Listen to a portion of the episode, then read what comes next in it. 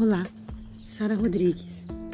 Hoje eu quero finalizar com você o acompanhamento que eu já venho fazendo em vários podcasts sobre o livro A Ciência da Longevidade, de Gary Small, deixando com você um verso muito interessante de Sophie Tucker que diz: O segredo da longevidade é manter-se respirando. Então, para você estar vivo, você tem que respirar bem. E tem muitas coisas que a gente pode fazer para ter vida com qualidade. Dentre elas, melhorar a nossa mente, ser positivo, cultivar relacionamentos saudáveis e produtivos, cuidar do nosso ambiente, onde a gente dorme, onde a gente vive, promover uma vida sem estresse, ou seja, fugir ao máximo do estresse, se exercitar, manter uma dieta equilibrada, uma dieta que vai trazer qualidade de vida. Sim, usar também a medicina moderna para se beneficiar quando necessário, se programar, se planejar, entender que a tua vida ela tem um valor enorme e que você deve trabalhar por ela, tá? Assim como a gente se programa para ir fazer uma atividade no trabalho, a gente deve se programar para ter qualidade de vida, tá bom? Manter, por exemplo, uma atitude positiva, o autor diz, é algo que pode ser aprendido como qualquer outra habilidade. Então você pode sim e deve aprender a ser positivo. Então faça sempre esforço para ser extrovertido, cheio de energia, mantenha boas conexões, tá?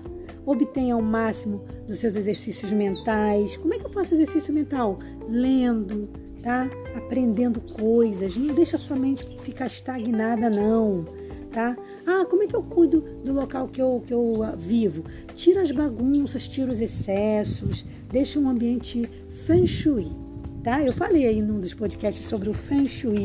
Claro que nós, nós evangélicos, a gente não vai se aprofundar no feng shui, mas feng shui nada mais é, gente, do que harmonia, do que organização. E isso o cristão tem que ter. Jesus fala sobre isso. Então a gente tem que ter um ambiente harmonioso, tá? Então você tem sim que se exercitar também, fazer tipos diferenciados de exercícios físicos, cardio, cardiovasculares, né? Desculpa aí pela, pelo gaguejo. E, e, você pode dividir também sua rotina em áreas, em áreas específicas.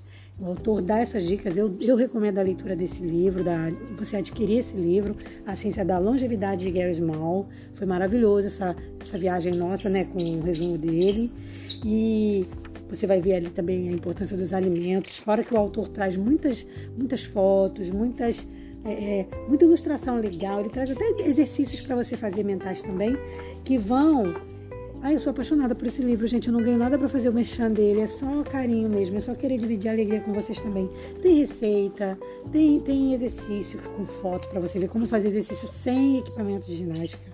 É maravilhoso. Super recomendo e finalizo aqui com você o livro A Ciência da Longevidade, porque, como diz Provérbios 27, 17, um texto que eu amo, as pessoas aprendem umas com as outras, assim como o ferro afia o próprio ferro. E eu creio que aprendi muito e creio que você aprendeu muito se ouviu todos os podcasts. Também aprendeu alguma coisa comigo, né? A gente cresce junto, tá bom?